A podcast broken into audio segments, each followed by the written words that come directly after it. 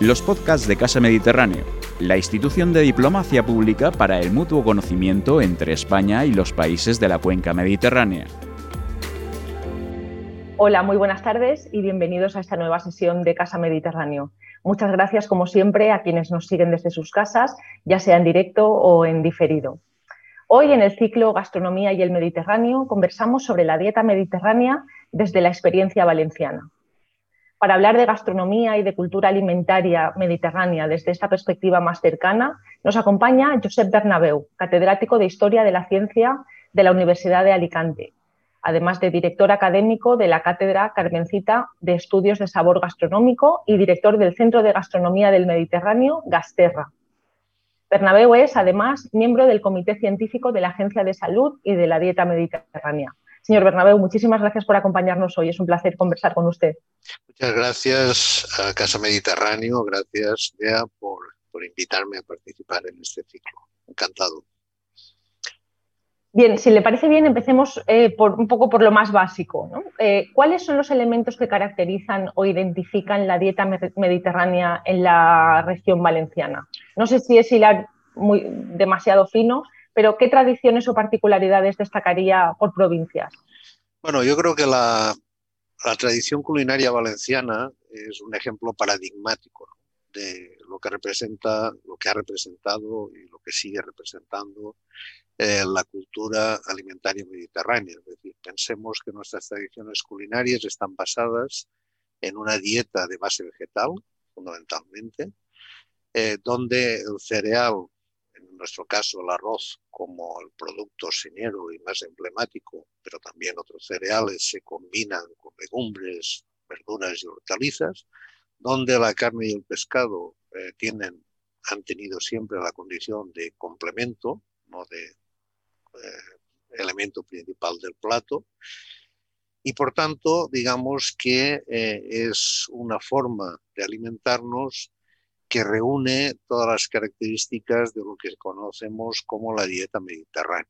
¿eh? Nosotros somos el ejemplo más meridional de lo que se conoce como la gastronomía del arco mediterráneo. Por dentro del, espacio mediterráneo, pues eh, hay muchas, mucha diversidad de culturas alimentarias.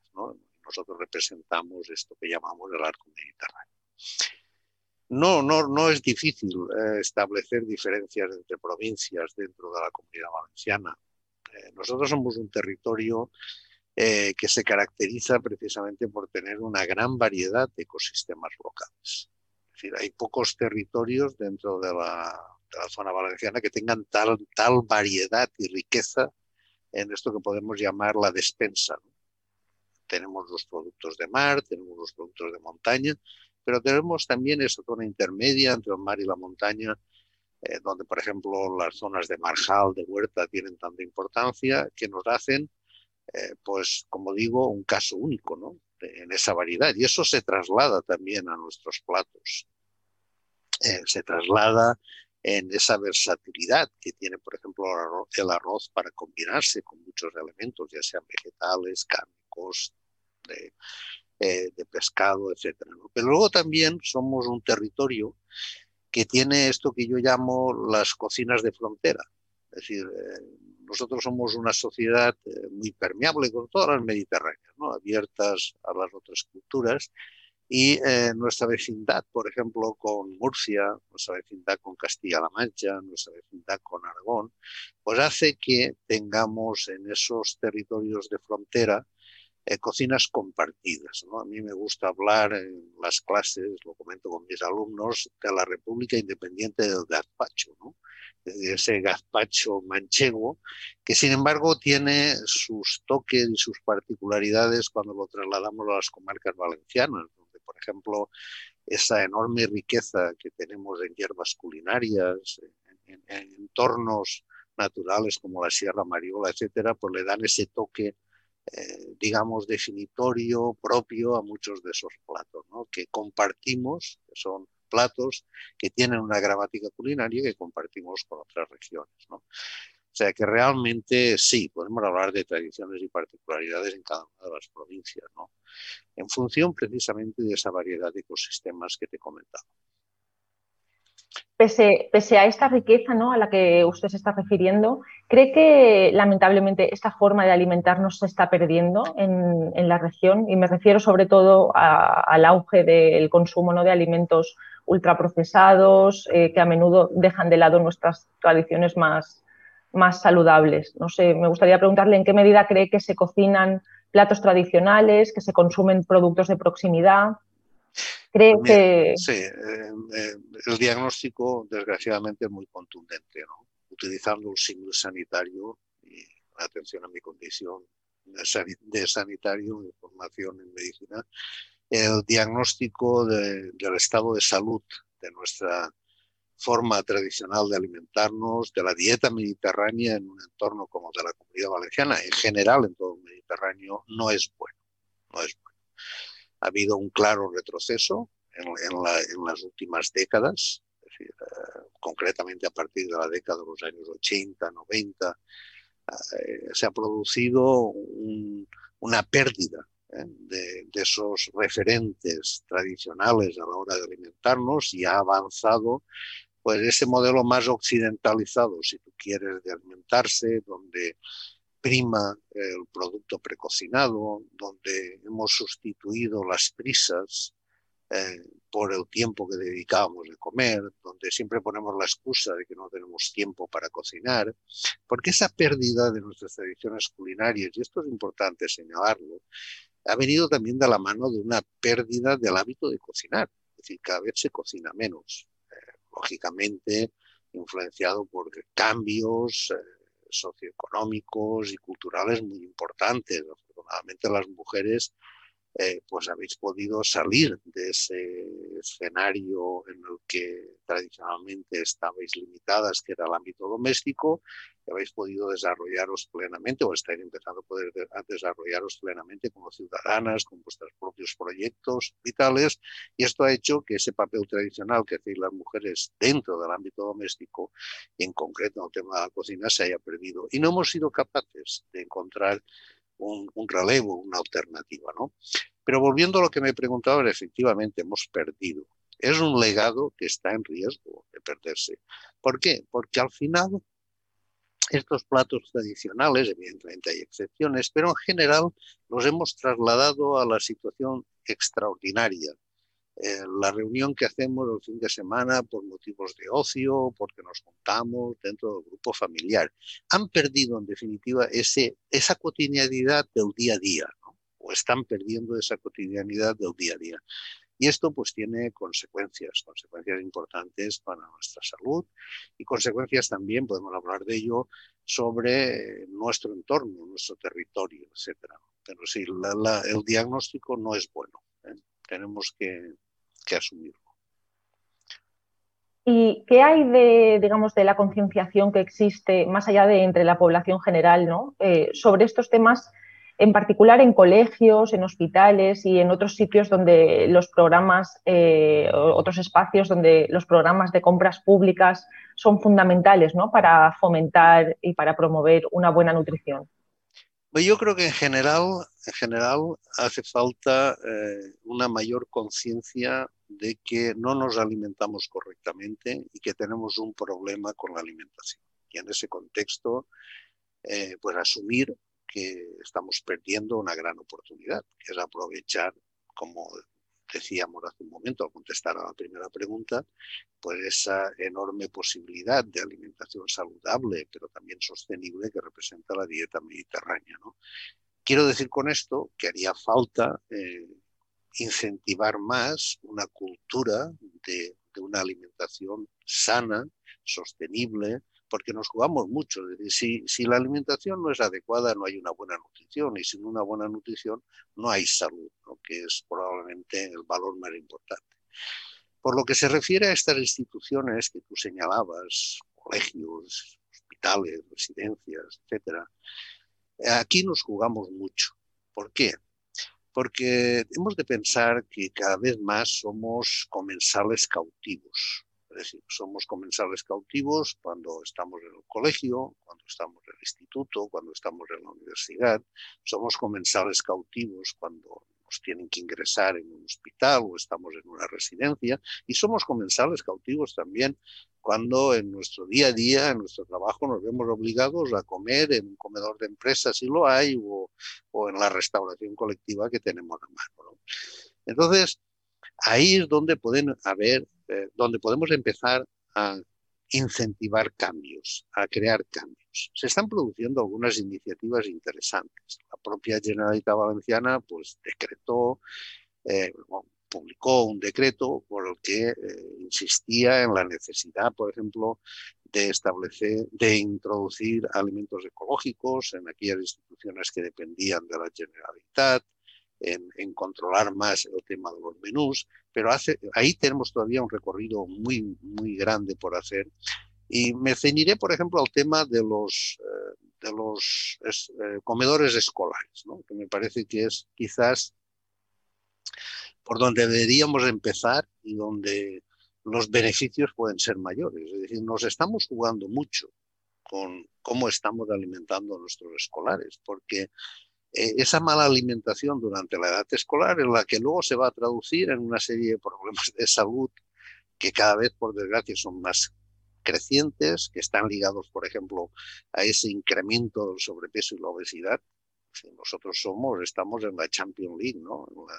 la Liga de Campeones en materia de sobrepeso y obesidad. Y ese sobrepeso y obesidad es lo que luego nos lleva a patologías como la diabetes y a todo un conjunto de patologías cardiovasculares que acaban, eh, digamos, de alguna manera impactando sobre la calidad de vida de la población y que ahora en un contexto tan dramático como el de la pandemia, pues se ha puesto de manifiesto que se han convertido en auténticos factores de riesgo ¿no? para las personas que se han visto desgraciadamente infectadas por el coronavirus. Por tanto, eh, hacer una apuesta decidida por una mejora de la alimentación en las escuelas es fundamental. Eso es básico. Es decir, eh, y no podemos poner excusas. Es decir, eh, hay que invertir más, pues hay que invertir más, pero nos estamos jugando mucho. Eh, me consta que eh, muchas empresas de catering, que son las que fundamentalmente están sirviendo no solo a los comedores escolares, sino a otras instituciones, ya están cambiando.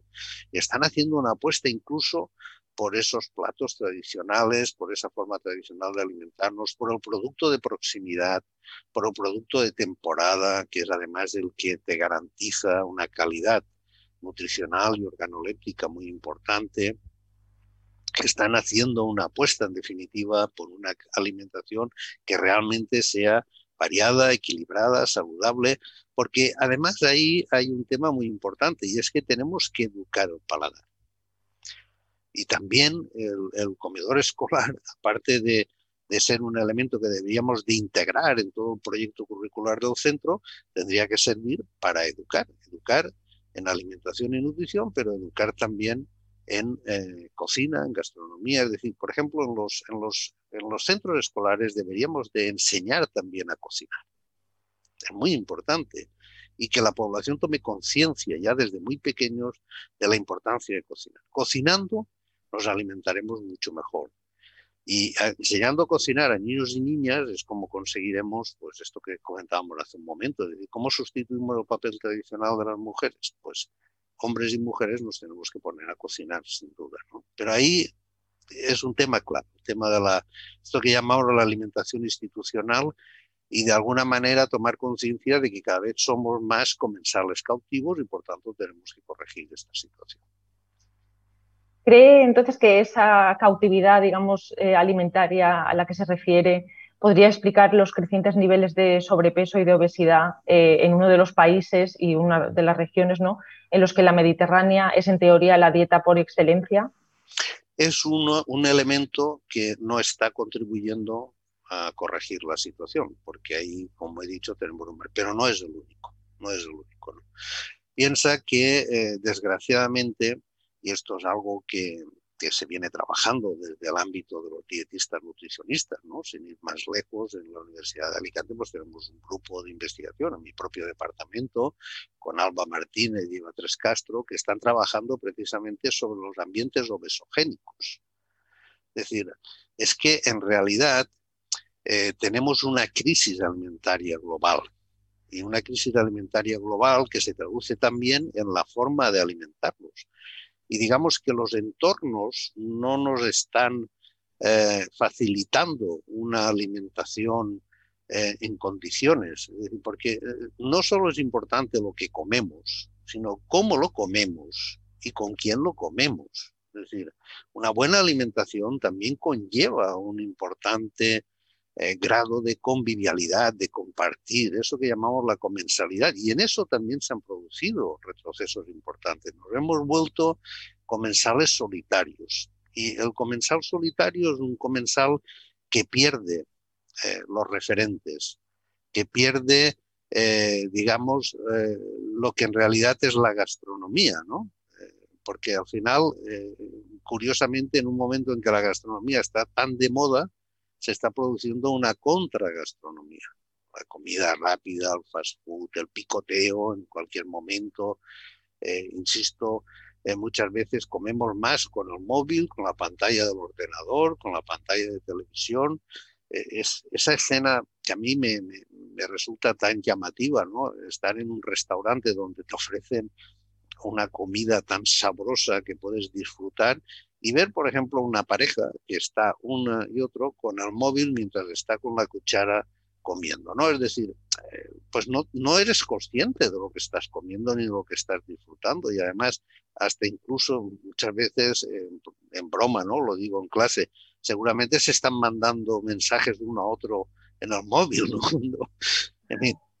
con esto quiero decir que hay muchos factores que por desgracia están incidiendo, ¿no? Es decir, evidentemente la alimentación institucional, en los términos que hablamos, puede ser un escenario propicio para, para el cambio, pero también tenemos que trabajar eh, esos otros contextos, ambientes obesogénicos, por ejemplo, esas redes que siempre se crean alrededor de los colegios donde, donde se vende esos alimentos procesados industrialmente, bollería industrial, etcétera, eh, y otro tipo de productos que, que no son los más adecuados. ¿no?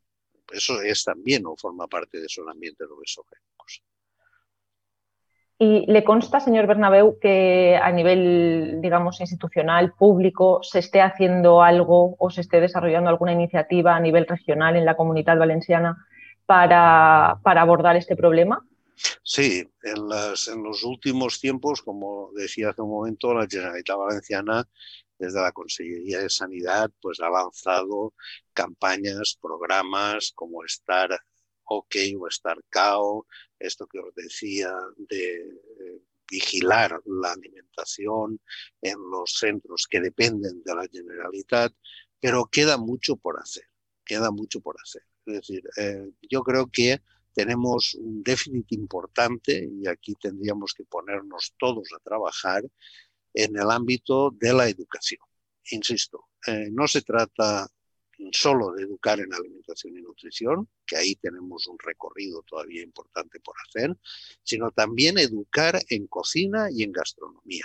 Es decir, enseñar a cocinar y enseñar a consumir, enseñar a compartir, eh, y tenemos que mm, trasladar además eh, esa idea de la educación no solo a los escenarios formales, como son las escuelas, los institutos, las propias universidades, sino también a los espacios informales, donde también hay que hacer educación. Y aquí yo creo que los medios de comunicación, los de titularidad pública, pero también los de titularidad privada, deberían asumir su cuota de responsabilidad social a mí me parece que estamos perdiendo una gran oportunidad con esa eh, importancia que cada vez es mayor de espacios que se dedican en, los medios informativos, televisión, radio, prensa, etcétera, al tema de la gastronomía, al tema de la cocina.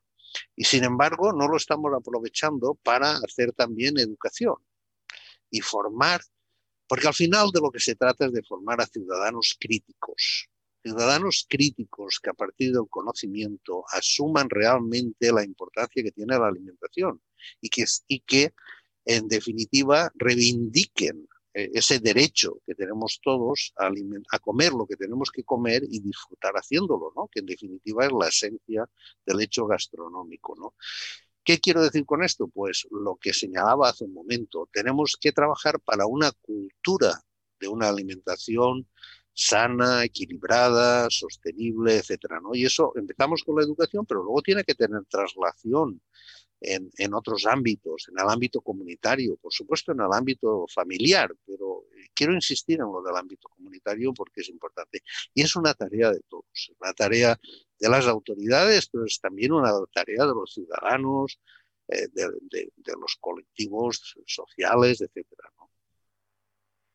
Y en esa construcción, digamos, de, la, de esa cultura mediterránea de la que, culinaria, disculpe, mediterránea de la que usted habla, eh, hay elementos ¿no? como la vinculación al territorio, los alimentos de proximidad y de temporada que, deben jugar un papel eh, fundamental.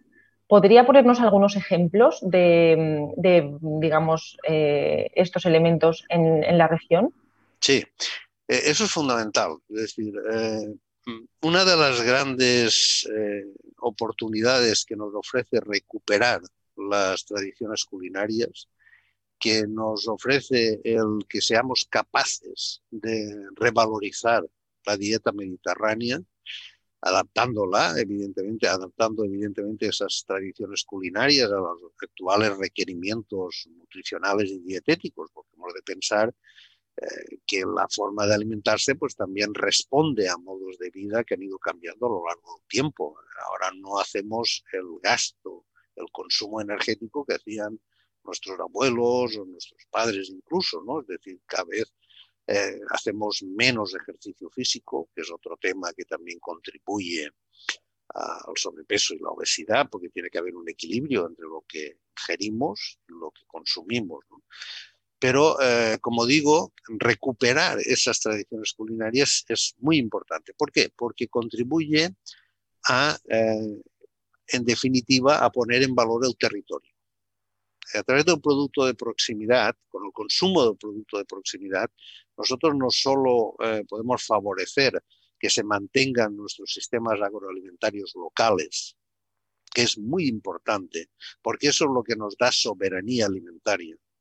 Y esa soberanía alimentaria es fundamental para poder hacer frente a los retos de la globalización sino que además eh, estamos contribuyendo al mantenimiento del paisaje, estamos contribuyendo a la sostenibilidad ambiental.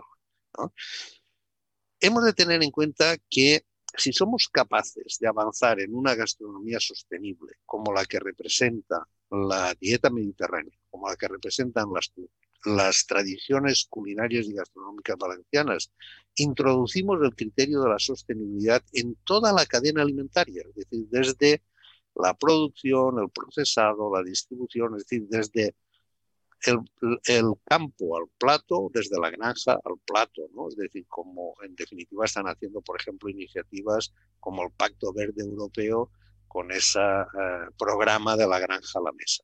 En la comunidad valenciana tenemos muchos ejemplos, muchas iniciativas que afortunadamente están trabajando en esta dirección. Pero ¿qué es lo que falta? Pues lo voy a decir muy claramente. Yo creo que faltan políticas públicas más valientes, políticas públicas que sean capaces de articular un trabajo en red de esas iniciativas que se están multiplicando en nuestro territorio, pero que muchas veces no acaban de tener continuidad, no acaban de tener sustentabilidad en el tiempo. Y eso es muy importante. Eso es muy importante. Cuando se ponen iniciativas como por ejemplo las que se están viviendo en la comarca de la Marina Alta, donde tenemos la suerte de tener una de las ciudades creativas de la gastronomía que ha reconocido la UNESCO, como es Denia, Denia y el proyecto comarcal que se presentó en la candidatura, donde precisamente eh, se está trabajando para poner en valor ese sistema agroalimentario local. Pero es muy importante que esos productos luego tengan salida, y que esos productos lleguen a los restaurantes, que esos productos lleguen a las casas, porque eso también es muy importante. Es decir, el cambio en gastronomía tiene que llegar a, la restauración colectiva, pero tiene que llegar también a los platos que ingerimos, que preparamos en nuestras casas. Y ahí es necesario que las políticas públicas jueguen a favor del éxito y sobre todo, insisto, la sustentabilidad de esas iniciativas. La misma Diputación de Valencia pues, puso en marcha un interesante proyecto que es del tros al plat del trozo de tierra al plato, donde precisamente incentivaba eh, la relación, el contacto entre el productor y el cocinero, en el caso de la restauración colectiva, entre el productor y el consumidor. Pensemos, por ejemplo, en los colegios. ¿eh? Los colegios que, en definitiva, eh, con los comedores escolares pueden ser un, escenario idóneo para que ese producto de proximidad, ese producto de temporada, ese producto autóctono, con nuestras variedades autóctonas, porque hemos de pensar que la gastronomía sostenible también contribuye a la biodiversidad. Y si no somos capaces de poner en valor esas tradiciones culinarias, que en definitiva es un saber que hemos ido construyendo a lo largo del tiempo y que está basado en la utilización del producto autóctono, es un compromiso con el territorio. Es un compromiso con lo que el territorio proporciona. Y entonces eso es fundamental, porque es, eh, es en esa línea en la que podemos trabajar para consolidar nuestro territorio, pero avanzar también, por ejemplo, desde lo local en retos globales como los que representan la, agencia, eh, la Agenda de Objetivos de Desarrollo Sostenible de 2030 pero sí, eh, tenemos muchos, muchos ejemplos, podríamos estar contando multitud de iniciativas, pero yo quiero insistir en esta falta de políticas públicas más valientes y que sean capaces de mirar más allá de lo inmediato y garantizar la sustentabilidad del cambio. el, cambio lo tenemos que hacer, pero lo tenemos que hacer de tal forma que tenga continuidad en el tiempo y que realmente pues se involucre a toda la cadena alimentaria y el esfuerzo que hacemos en la producción primaria, recuperando variedades tradicionales, poniendo en valor nuestros productos autóctonos, luego tenga continuidad en el mercado, tenga continuidad en toda la cadena. Nosotros somos un territorio, por ejemplo, la provincia de Alicante, pero en general la comunidad valenciana, de los que, eh, de todo el conjunto del Estado, que tiene más denominaciones de origen e indicaciones geográficas protegidas. Y eso es muy importante porque es un, síntoma de la fortaleza de, nuestros, eh, de nuestro sistema agroalimentario. Por eso lo tenemos que aprovechar y lo tenemos que, eh, trabajar. ¿Podría ponernos algunos ejemplos de, estas denominaciones protegidas, eh, más allá a lo mejor del, turrón, ¿no? de Gijona, que, que, todos conocemos? Pues mira, tenemos nuestra alcachofa, que aunque todavía está en proceso de, conseguir una, marca de calidad, pero está a punto de, hacerlo. Tenemos nuestros aceites, los aceites de la comunidad valenciana. Tenemos nuestra granada, que es tan importante. Tenemos nuestro níspero, níspero de, la zona de, la Marina Baja. Tenemos las cerezas de la montaña de Alicante.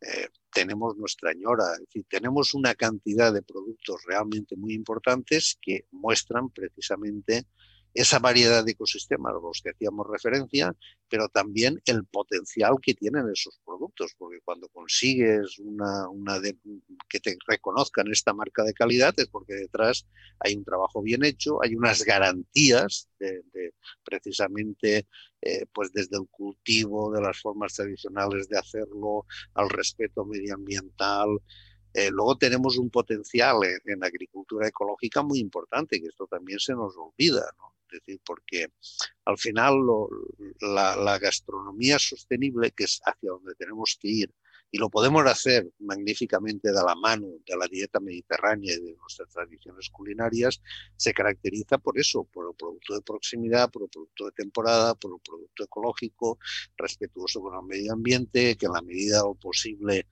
eh, no utiliza pesticidas ni fertilizantes, que hace un uso eficiente del agua. Eso es muy importante, por ejemplo. Nuestra tradición mediterránea se ha caracterizado precisamente por eso, haciendo de la necesidad virtud, porque somos un territorio donde el agua es un bien escaso pero es también una gastronomía que tiene en cuenta la reducción del consumo de energía. Nuestras tradiciones culinarias, por ejemplo, se caracterizan por esto que ahora reclamamos tanto, que es el desperdicio cero que es la cultura del reaprovechamiento. ¿eh? Y esos son valores que ahora estamos reivindicando y que los tenemos aquí, que los hemos tenido aquí, que es una lástima que no, los, que no los utilicemos, que no los pongamos en valor y sobre todo que no estén eh, impactando positivamente en, nuestros, en nuestra forma de alimentarnos, en nuestros estilos de vida y en definitiva en nuestro bienestar, nuestra salud y, ¿por qué no?, nuestra felicidad, ¿no? Porque se disfruta, el disfrute que nos ofrecen esas, esas tradiciones culinarias, además de permitirnos alimentarnos adecuadamente, pues nos pueden hacer más felices, que también es importante. Por supuesto. Eh, hablando de disfrute, eh, tengo entendido que la Universidad de Alicante, en colaboración con el centro que usted dirige, con Gasterra, pone a disposición de los alumnos un máster de arroces y de alta cocina mediterránea aplicada. Eh, me gustaría preguntarle qué aprenden los estudiantes en este programa. Pues mira, estamos, ahora vamos a lanzar la cuarta edición del máster, del programa de estudios propios en arroces y alta cocina mediterránea, porque desde el primer momento, cuando se lanzó esta, esta iniciativa de, la mano de la profesora Ana Laguna, eh, que luego nosotros le hemos dado continuidad, eh, se pensó que era muy importante poner en valor eh, a través mm, precisamente del, elemento más, más señero, más emblemático de nuestra cocina, como es el arroz, poner en valor algo que es fundamental, el conocimiento. El conocimiento aplicado al mundo de la cocina, al mundo de la gastronomía. Entonces, pues se diseñó un programa formativo donde los estudiantes, mm, se pensó en, eh, que piensa que estamos hablando de un sector donde existen profesionales que tienen una gran pericia profesional, pero que muchas veces pues, no tienen las titulaciones adecuadas para poder acceder a títulos universitarios. Entonces lo que hemos hecho ha sido mm, ofrecer un título propio que permite que gente que no tiene una titulación universitaria a través de la vía del experto o el especialista lo pueda hacer.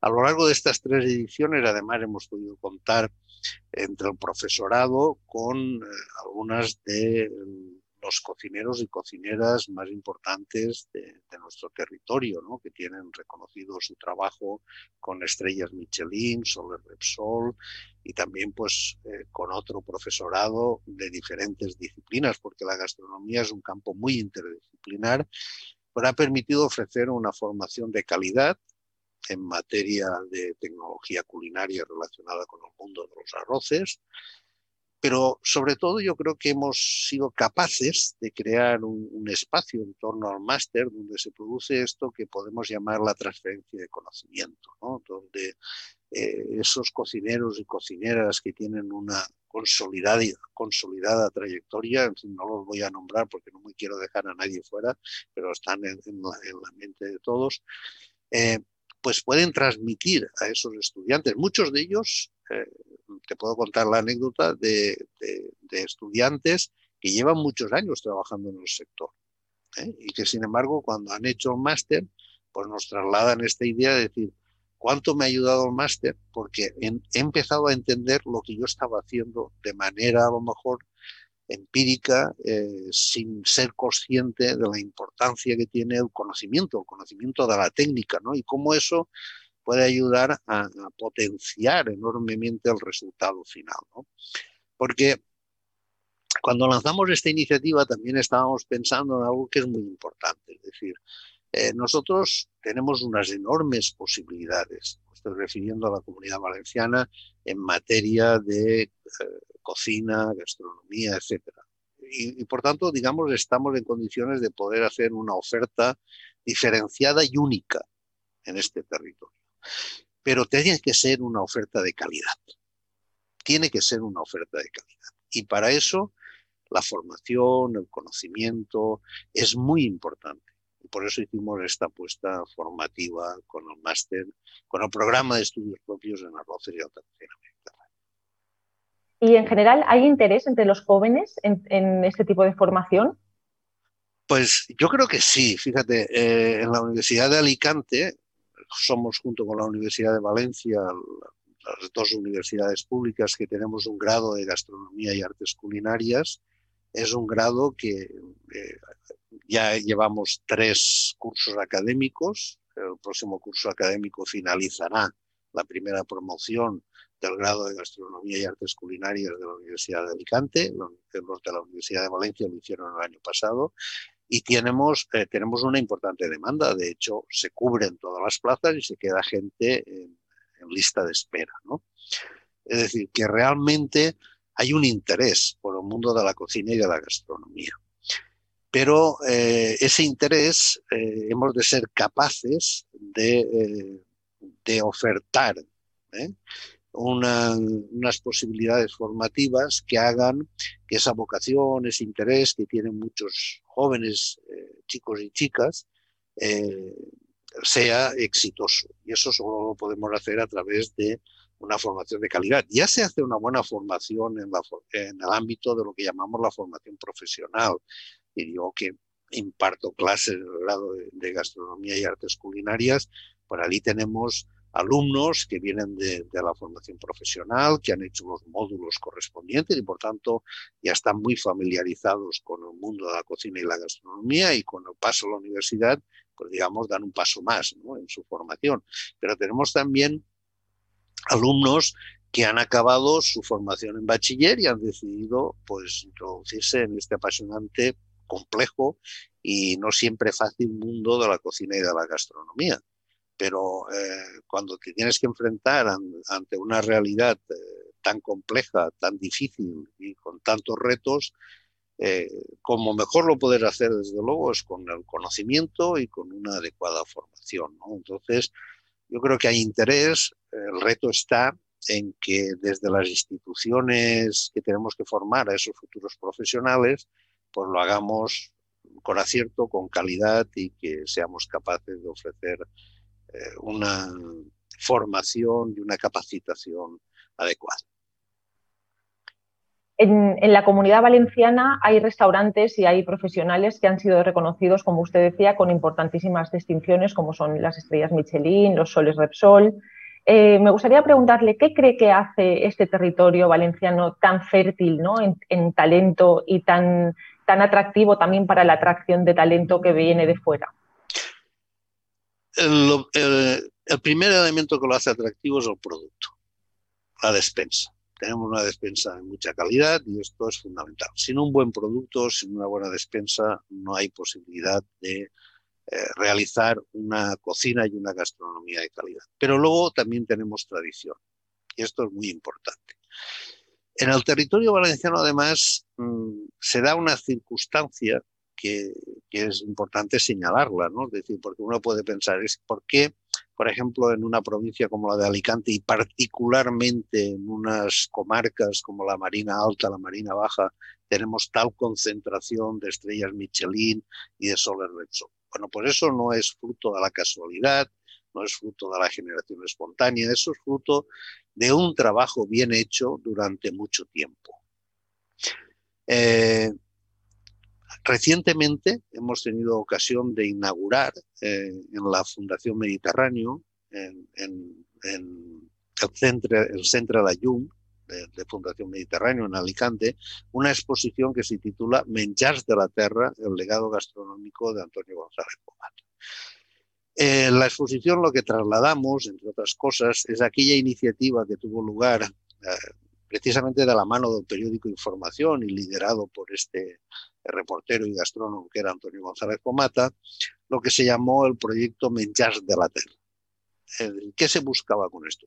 Pues se buscaba en unos años eh, muy complicados, porque eran los años eh, de transición en los que estábamos perdiendo muchas de nuestras tradiciones culinarias, estamos hablando de los años 80, los años 90, que como señalábamos antes es el momento en que empieza a haber una pérdida de esas tradiciones culinarias, donde está llegando ese, ese turismo masivo, donde se está expandiendo esa sociedad de consumo, pues en un territorio como el de Alicante, y de la mano precisamente de este proyecto de Mentiras de la Tierra, se reivindicó los platos tradicionales.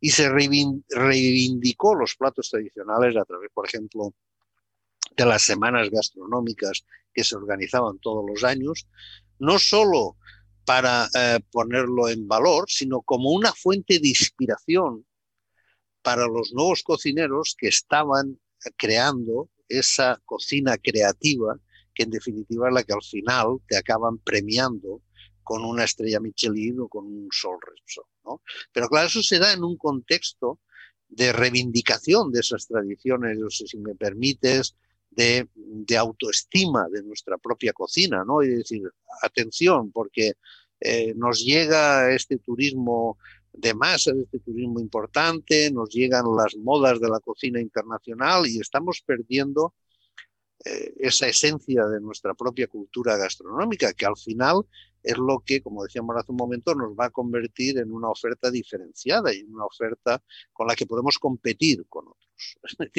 Porque al final eh, el, turismo y, las últimas tendencias de turismo van por ahí, el turista y ese turista, eh, en fin, que tiene más poder adquisitivo, si tú quieres, o que puede ayudar a la desestacionalización del fenómeno turístico y que puede, vamos a decirlo claramente, tener un mayor impacto económico sobre el territorio, es un turista que busca autenticidad, que busca algo diferente, no, no encontrarse con lo mismo que se puede encontrar en términos culinarios y gastronómicos en la ciudad de donde viene. ¿no?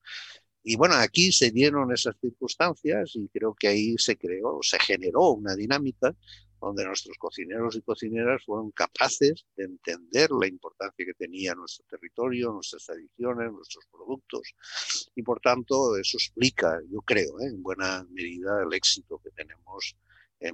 no solo he hablado de las dos comarcas de la Marina Alta, pero en general todo el territorio valenciano, donde hay eh, pues prácticamente cuando haces un análisis de, de, esos estrellas Michelin, de esos soles Repsol, ves que todos comparten una, filosofía de trabajo muy similar, que es la mirada al producto autóctono, a la tradición, al innovar desde la tradición. Y precisamente esa era mi siguiente pregunta. ¿Cómo, cómo se puede innovar desde la tradición? ¿Cuál es la mejor forma de hacerlo? No hay, eh, eh, fíjate, eh, incluso la cocina más vanguardista, como puede ser la cocina tecnoemocional, que tiene como gran icono a Ferran Adrià, es una cocina que reconoce la importancia de la tradición y que reconoce cómo beben de esa tradición. Es decir, luego pues ahí podemos entrar en, en, una polémica sobre al final qué queda de la tradición en muchas de esas innovaciones creativas ¿no? que, hace esta cocina de vanguardia. Este es un, eh, debate abierto, pero en general eh, la innovación solo se puede entender desde la tradición, porque al final la tradición nos está poniendo encima de la mesa un saber, un saber creado durante mucho tiempo, ¿eh? donde, eh, y esto es importante porque a lo largo de la entrevista no lo hemos destacado y a mí siempre me gusta destacarlo, un saber donde las protagonistas, las auténticas protagonistas han sido las mujeres. ¿eh? Y, y, son invisibles en el relato gastronómico, han sido invisibles en el relato gastronómico. ¿no? Eh, yo imparto, junto con eh, la profesora María Tormo, la asignatura de Historia y Fundamentos de la Gastronomía. Y siempre cuento la anécdota que cuando ya llevamos varias sesiones explicando a nuestros estudiantes la historia de la gastronomía, llega un día que eh, llegamos a clase y decimos, bueno, ¿y hasta ahora cuántos nombres de mujeres habéis escuchado? Ninguno. Porque es un relato que ha estado, digamos, dominado por los hombres, ¿eh? cuando las mujeres han sido realmente las auténticas creadoras de ese conocimiento, haciendo muchas veces de la necesidad virtud. ¿eh? Pues bien, ese saber, ese saber tradicional, es ese saber acumulado que en definitiva es la base sobre la que tenemos que innovar. Tenemos que innovar, por supuesto, eh, como, como ocurrió, sobre todo a partir del siglo XIX, eh, con ese acercamiento que hubo pleno, eh, que no era, eh, no era la primera vez que ocurría, pero digamos pleno, entre ciencia y cocina, pero sobre una base que es ese conocimiento generado por ese saber empírico, por ese saber popular que ha ido generando todas esas tradiciones y que sobre todo lo ha hecho a partir del producto autóctono, del producto del territorio. Y ahí es la, importancia de que si estos cocineros creativos quieren seguir ligados al territorio y quieren hacer esa oferta diferenciada del territorio donde están trabajando, pues lo tienen que hacer a partir de esa tradición. Se refiere a esa invisibilidad de las mujeres en el relato gastronómico tradicional y me pregunto si la situación está cambiando eh, ahora con exponentes tan reconocidos como, como, por ejemplo, tuvimos hace unas semanas a la cocinera Karma Ruscalleda en esta misma sección y me pregunto si, en su opinión, eh, este panorama está cambiando y las mujeres están recibiendo el reconocimiento que merecen. Eh, todavía no hemos roto el techo de cristal. Eh, más claro, agua. Es decir, vamos en la buena dirección. Has comentado el caso de Carmen, María José San Román, la Asociación de Mujeres en la Gastronomía. Estamos en esa dirección, pero queda mucho recorrido por hacer. Pensemos que eh, el tema de la conciliación familiar es clave para que las mujeres puedan, en el mundo, en un mundo tan competitivo y que dedica tanta dedicación, tener la visibilidad que se merecen. Es decir, es como ocurre en el mundo académico. Eh, en la cúpula del mundo académico, en las mujeres que ocupan cátedras, rectorados, etcétera, no se corresponde con el número de mujeres que conforman el colectivo docente, ¿no? Y en el mundo de la cocina ocurre lo mismo. Es decir, ¿por qué no hay más eh, mujeres que tienen tres estrellas Michelin o que están, pues, eh, son, comparten problemáticas similares, ¿no? Pero es que además el mundo de la cocina es un mundo eh, que requiere de una dedicación muy importante entonces ahí deberíamos de avanzar también en políticas que permitiesen ponerlo en valor, ¿no? Eh, queda recorrido, yo creo que es importante, por eso he querido introducir el tema, insistir en todos los foros en que hay que romper ese techo de cristal y, y creo que la mejor forma es empezar por reivindicar un concepto eh, que nosotros estamos manejando en muchas de las publicaciones que estamos preparando, que es el de cocinas, cocineras del territorio. Cocineras del territorio, porque creemos que ese es un concepto que sintetiza muy bien esto que te estaba comentando, decir, las auténticas generadoras de ese conocimiento básico que, representa, que, al final es la cocina y la gastronomía. Señor Bernabeu, ¿usted cree que ha habido cambios en las prácticas culinarias y gastronómicas durante el periodo de restricciones por la COVID-19? Pues mira, sí, han habido cambios y además nosotros hemos tenido, hemos llevado a cabo un estudio, que, una encuesta que lanzamos en pleno periodo de confinamiento sobre los cambios en las prácticas culinarias y gastronómicas, un estudio que eh, hemos publicado finalmente en una revista científica, la revista española de nutrición humana y dietética, que es una revista de acceso libre y que todo el mundo lo puede ver. ¿Y qué es lo que puso de manifiesto nuestro trabajo?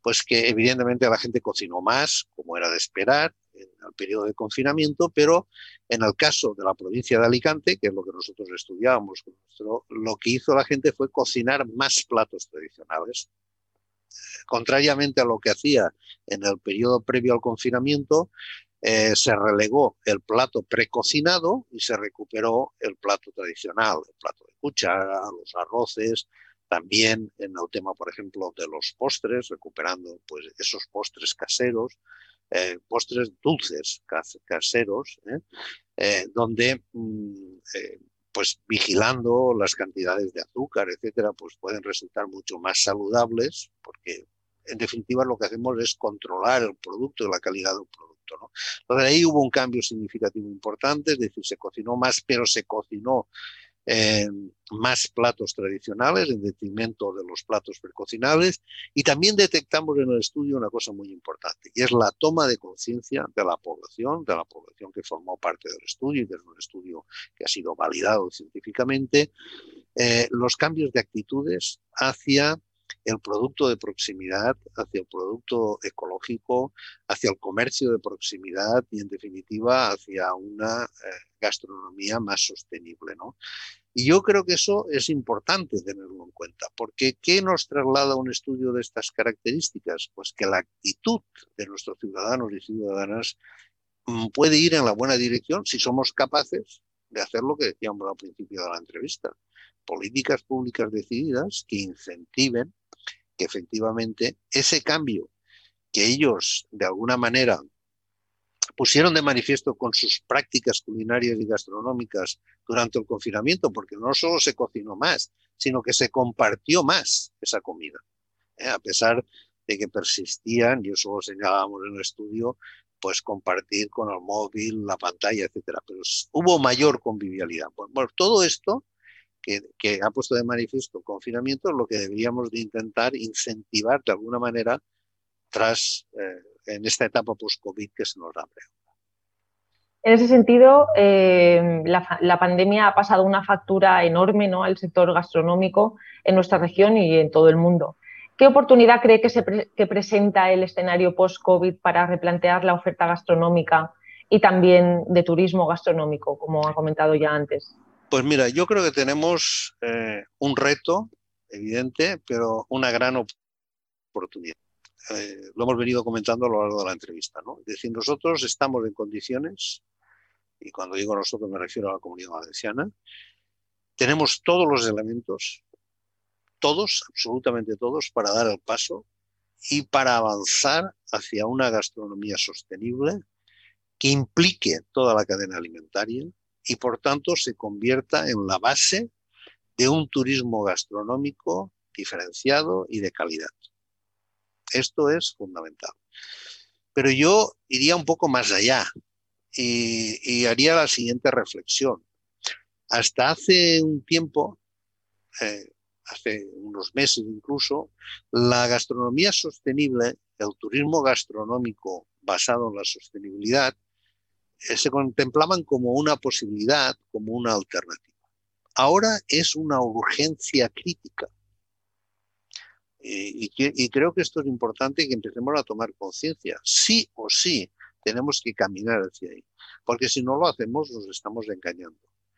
El turismo gastronómico turismo gastronómico de calidad, un turismo gastronómico sostenible, es un turismo que puede generar otros productos turísticos. Si pensemos, por ejemplo, en las rutas turísticas, pensemos, por ejemplo, en, toda una serie de actividades alrededor del, mundo de la gastronomía, que, eh, como puede ser visitar los paisajes, los territorios donde se producen esos productos que tú acabas de consumir en el restaurante, ¿no? Y es tan emblemático, que además es lo que está buscando ese nuevo turista. Los estudios que se han hecho sobre turismo gastronómico nos dicen que ese nuevo turista lo que busca son sensaciones. Lo que busca es esa autenticidad del territorio, pero busca también conocer esa cultura que está detrás de lo que come. Y ahí tenemos una enorme posibilidad, por lo que te decía al principio. Somos un territorio donde tú puedes venir a hacer ese turismo de sol y playa, que podemos seguir haciéndolo, pero que al mismo tiempo puedes hacer un recorrido gastronómico por la provincia, donde puedes encontrar una enorme variedad de, platos, de recetas, de tradiciones, que además te llevan a espacios geográficos tan diferenciados como es nuestra montaña, nuestras zonas de marjal, nuestras zonas litorales, etcétera. Y entonces ahí tenemos una enorme posibilidad, una enorme oportunidad que no podemos dejar pasar. Es una urgencia crítica. Pues, señor Bernabeu, con esa idea nos quedamos. Eh, es urgente hacerlo. Em, le agradecemos muchísimo su tiempo, su disponibilidad y que haya compartido con nosotros todo su conocimiento, toda su experiencia tan vasta. Em, y le, volvemos a, dar las gracias por acompañarnos hoy. Gracias a vosotros, ha sido un placer compartir estos minutos. Muchas gracias. Y a quienes nos siguen desde sus casas, les esperamos en la nueva, en la próxima sesión de Gastronomía y el Mediterráneo. Muchas gracias por estar con nosotros esta tarde. Ha escuchado un podcast de Casa Mediterráneo. Para acceder a nuestras actividades y contenidos, le invitamos a visitar nuestra página web y a seguirnos en nuestras redes sociales, YouTube, Instagram, Facebook y Twitter.